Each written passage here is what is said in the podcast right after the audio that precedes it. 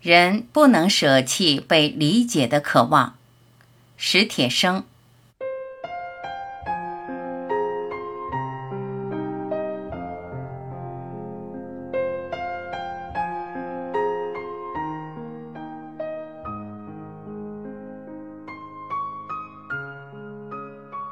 我曾想过当和尚，羡慕和尚可以住进悠然清静的寺庙里去。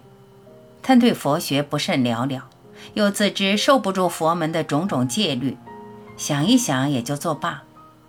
何况出家为僧的手续也不知如何办理，估计不会比出国留学容易。那时我正度着最慌忙潦倒的时光，插队回来，双腿残废了，摇着轮椅去四处求职，很像是无聊之徒的一场恶作剧。令一切正规单位的招工人员退避三舍。幸得一家街道小作坊不嫌弃，这才有一份口粮钱可挣。小作坊总共三间低矮歪斜的老屋，八九个老太太之外，几个小伙子都跟我差不多，脚上或轻或重各备一份残疾。我们的手可以劳作，嗓子年轻，梦想也都纷繁。每天不停地唱歌，和不停地在仿古家具上画下美丽的图案。在那儿一干七年，十几年后，我偶然在一家星级饭店里见过我们的作品。小作坊附近曲曲弯弯的小巷深处有座小庙，废弃已久，僧人早都四散，被某个机关占据着。后来时代有所变迁，小庙修葺一新，又有老少几位僧徒出入了，且唱经之声隔墙可闻。傍晚，我常摇了轮椅到这小庙墙下闲坐，看着它，觉得很有一种安慰。单是那庙门、庙堂、庙院的建筑形式，就很能让人镇定下来，忘记失学的怨愤，忘记失业的威胁。忘记失恋的折磨，似乎尘世的一切牵挂与烦恼都容易忘记了。晚风中，孩子们鸟一样的喊叫着游戏，在深巷里荡起回声。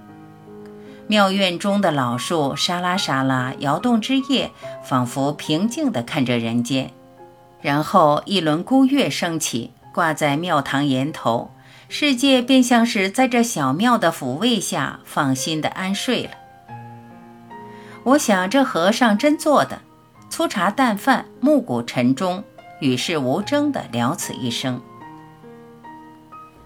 摇了轮椅回家，一路上却想，既然愿意与世无争的度此一生，又何必一定要在那庙里，在我那小作坊里不行吗？好像不行，好像只有住进那庙里去，这心才能落稳。为什么呢？又回头去看月下小庙的身影，忽有所悟。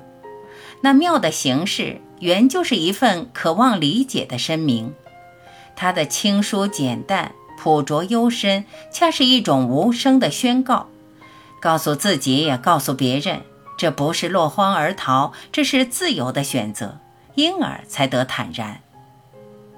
我不知道那庙中的僧徒有几位没有说谎。但知道自己离佛境还差得遥远，我恰是落荒而逃，却又想披一件脱凡入圣的外衣。而且从那小庙的宣告中也听出这样的意思：入圣当然可以，脱凡其实不能。无论僧俗，人可能舍弃一切，却无法舍弃被理解的渴望。